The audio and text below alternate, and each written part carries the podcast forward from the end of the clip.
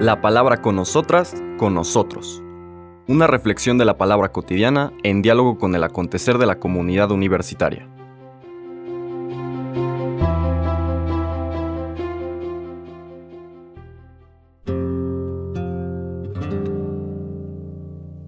Hola, buenos días. Bienvenidas, bienvenidos a la palabra con nosotras, con nosotros. Hoy martes 6 de junio de la novena semana del tiempo ordinario. Vamos a ver los siguientes versículos del capítulo 12 de Marcos, versículos del 13 al 17, con, una, con un nuevo conflicto, una nueva controversia. Recordemos todo lo que nos ha llevado hasta este momento. El Señor Jesús está en Jerusalén, Llegó con una gran aceptación de la gente, presentándose simbólicamente como aquel que era esperado, llenando muchas de estas profecías que invitaban al pueblo a descubrir la manera como el Mesías iba a acercar a ellos. En particular este signo de humildad que no entra en un caballo este, brioso o en un carro de guerra, sino montado en un burrito, un símbolo así tal cual de humildad entrando por el oriente, de donde iba a venir el Mesías, en fin. Y eh, algunas de sus acciones proféticas que sacudieron la conciencia de la conciencia y sobre todo el temor de algunas de estas autoridades que estaban acostumbradas a, señorearse sobre todo el pueblo de Israel. Primer acto simbólico fuerte fue eh, la expulsión de los mercaderes del templo que ya explicábamos, y ese para muchos historiadores de la vida de Jesús, estas personas que tratan de reconstruir la figura histórica de Jesús, suelen subrayar que esa fue la gota que colmó el vaso. O sea, cuando vieron eso en vísperas de la Pascua, que era cuando la ciudad eh, a veces duplicaba o triplicaba su población, porque se llenaba de peregrinos, históricamente también había sido el momento de de, grandes insurrecciones, porque claro, ¿a qué, ¿a qué se habían reunido o a qué se reunían los judíos en Jerusalén en la Pascua? Pues precisamente a celebrar su liberación de la esclavitud de Egipto. Entonces cuando llegaban ahí y se sentían, porque así se vivían, con, con la guardia romana en la fortaleza Antonia o en la torre Antonia duplicada o triplicada, del maltrato del que, del, del que eran objeto por parte de los mismos romanos, pues y con los ánimos caldeados, etcétera, pues ya existía la memoria de varias insurrecciones en el tiempo de Pascua.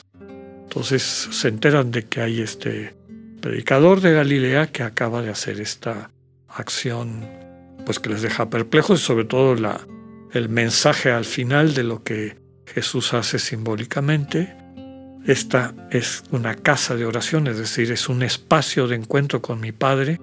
Y ustedes han convertido el espacio de encuentro con mi Padre en un mercado. Y en un mercado donde se le roba a la gente.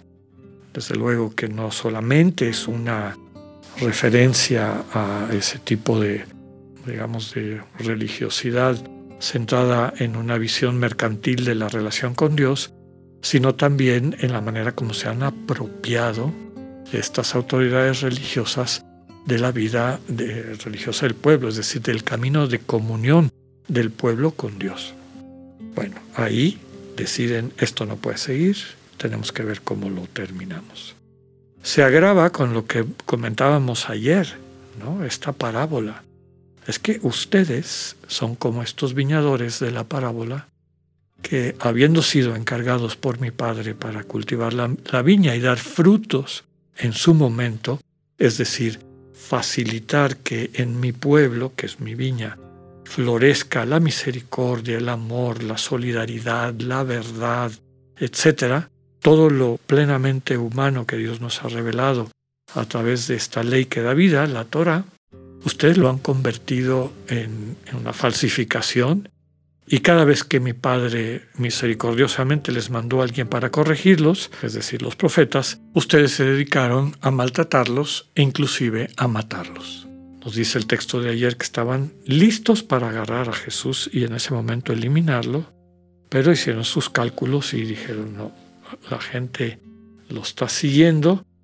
Desde luego, el afecto o las simpatías de la población que está ahí de peregrinos está con este predicador que les está llamando la atención. Mejor nos esperamos. Y entonces empiezan, que es lo que vamos a leer el día de hoy, una serie de tácticas a ver cómo lo pueden eliminar, qué es lo que quieren. Recordemos la parábola, matan al hijo y lo tiran fuera de la viña, es decir, lo quieren borrar de la memoria de su pueblo para perpetuarse en el control que tienen. Entonces, eso es lo que quieren hacer, eliminar a Jesús. Nos dice la lectura de hoy, en aquel tiempo los sumos sacerdotes, los escribas y los ancianos le enviaron a Jesús unos fariseos y unos partidarios de Herodes para hacerle una pregunta capciosa. Se acercaron pues a él y le dijeron, Maestro, sabemos que eres sincero y que no te importa lo que diga la gente, porque no tratas de adular a los hombres, sino que enseñas con toda verdad el camino de Dios. ¿Está permitido o no pagarle el tributo al César? ¿Se lo damos o no se lo damos? Jesús, notando su hipocresía, les dijo, ¿por qué me quieren poner una trampa? Tráiganme una moneda para que yo la vea. Se la trajeron y él les preguntó, ¿de quién es la imagen y el nombre que lleva escrito? Le contestaron, del César. Entonces le respondió Jesús, den al César lo que es del César y a Dios lo que es de Dios y los dejó admirados. Palabra del Señor. Bien, aquí vemos una primera andanada, una primera táctica para eliminar a Jesús, que es ponerle una pregunta capciosa, es decir, digas lo que digas, estás perdido. Si dices que hay que pagar el tributo, entonces quedas mal con el pueblo que ahorita te está apoyando y te podemos arrestar como un hipócrita, como si dices por el contrario que no hay que pagarle al César, entonces te podemos denunciar con los romanos como un revoltoso y de cualquier manera te podemos eliminar. Creen que ya le pusieron una trampa. El Señor les dice hipócritas. Hipócrita en griego viene de hipocrisis, que significa fingir, actuar. Y así empiezan. Maestro, sabemos que eres sincero y que no te importa lo que diga la gente porque no quieres adular a los hombres. Enseñas con toda verdad el camino de Dios. Lo van encajonando para que responda de acuerdo a lo que ellos pretenden. Pero él rompe el cerco cuando les dice, tráiganme una moneda. Recuerden que en aquel entonces circulaban en Judea varios tipos de monedas. La más común era la moneda de curso del imperio romano que tenía el rostro del emperador, en esa época era Tiberio, pero que decía el nombre de Tiberio e inmediatamente el adjetivo divo, divino, Tiberio divino. Recuerden que desde la constitución del imperio romano, cuando cae la república, se identifica a los emperadores, a los césares, como divinidades, como semidioses, se les rendía culto. ¿no? Entonces, parte de la hipocresía es ustedes están cargando, están interactuando dentro de este mundo que reconoce a un mero ser humano como una divinidad. Y lo reconocen porque les conviene. Son hipócritas. Aquí el hipócrita, el que dice una cosa y hace otra, son ustedes, no yo. Otro elemento de hipocresía es ver cómo personas que normalmente están peleadas radicalmente, los sumos sacerdotes, es decir, saduceos, y los fariseos, que estaban peleados, no digamos también los partidarios de Herodes, que normalmente eran saduceos, se unen. Y se unen únicamente para destruir a Jesús. Entonces, los que normalmente se están sacando los ojos, ahora aparecen como amiguitos con, una sola, con un solo objetivo, destruir a Jesús.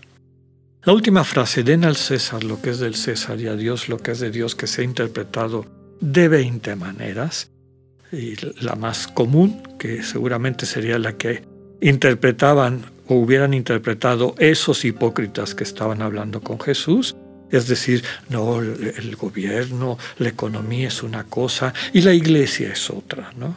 No podemos vivir en el mundo lo que pretendemos vivir en la iglesia. Esa es una interpretación hipócrita y farisea. Lo que el Señor está diciendo es, quienes quieran seguir al príncipe de este mundo, pues van a vivir de acuerdo a sus leyes, como ustedes, les está diciendo a estas autoridades. Y los que quieran vivir de acuerdo con Dios, tienen que asumir una vida congruente. Pidámosle al Señor la gracia de ser de aquellos que le entregan su vida a Dios, no al César. Que así sea, que tengan un buen día, Dios con ustedes. Acabamos de escuchar el mensaje del Padre Alexander Satirka. Escúchalo de lunes a viernes a las 8.45 de la mañana por radioiberoleón.com, a través de nuestra app gratuita para iOS y Android o por Spotify. Esta es una producción de Radio Ibero León en colaboración con el ITESO, Universidad Jesuita de Guadalajara.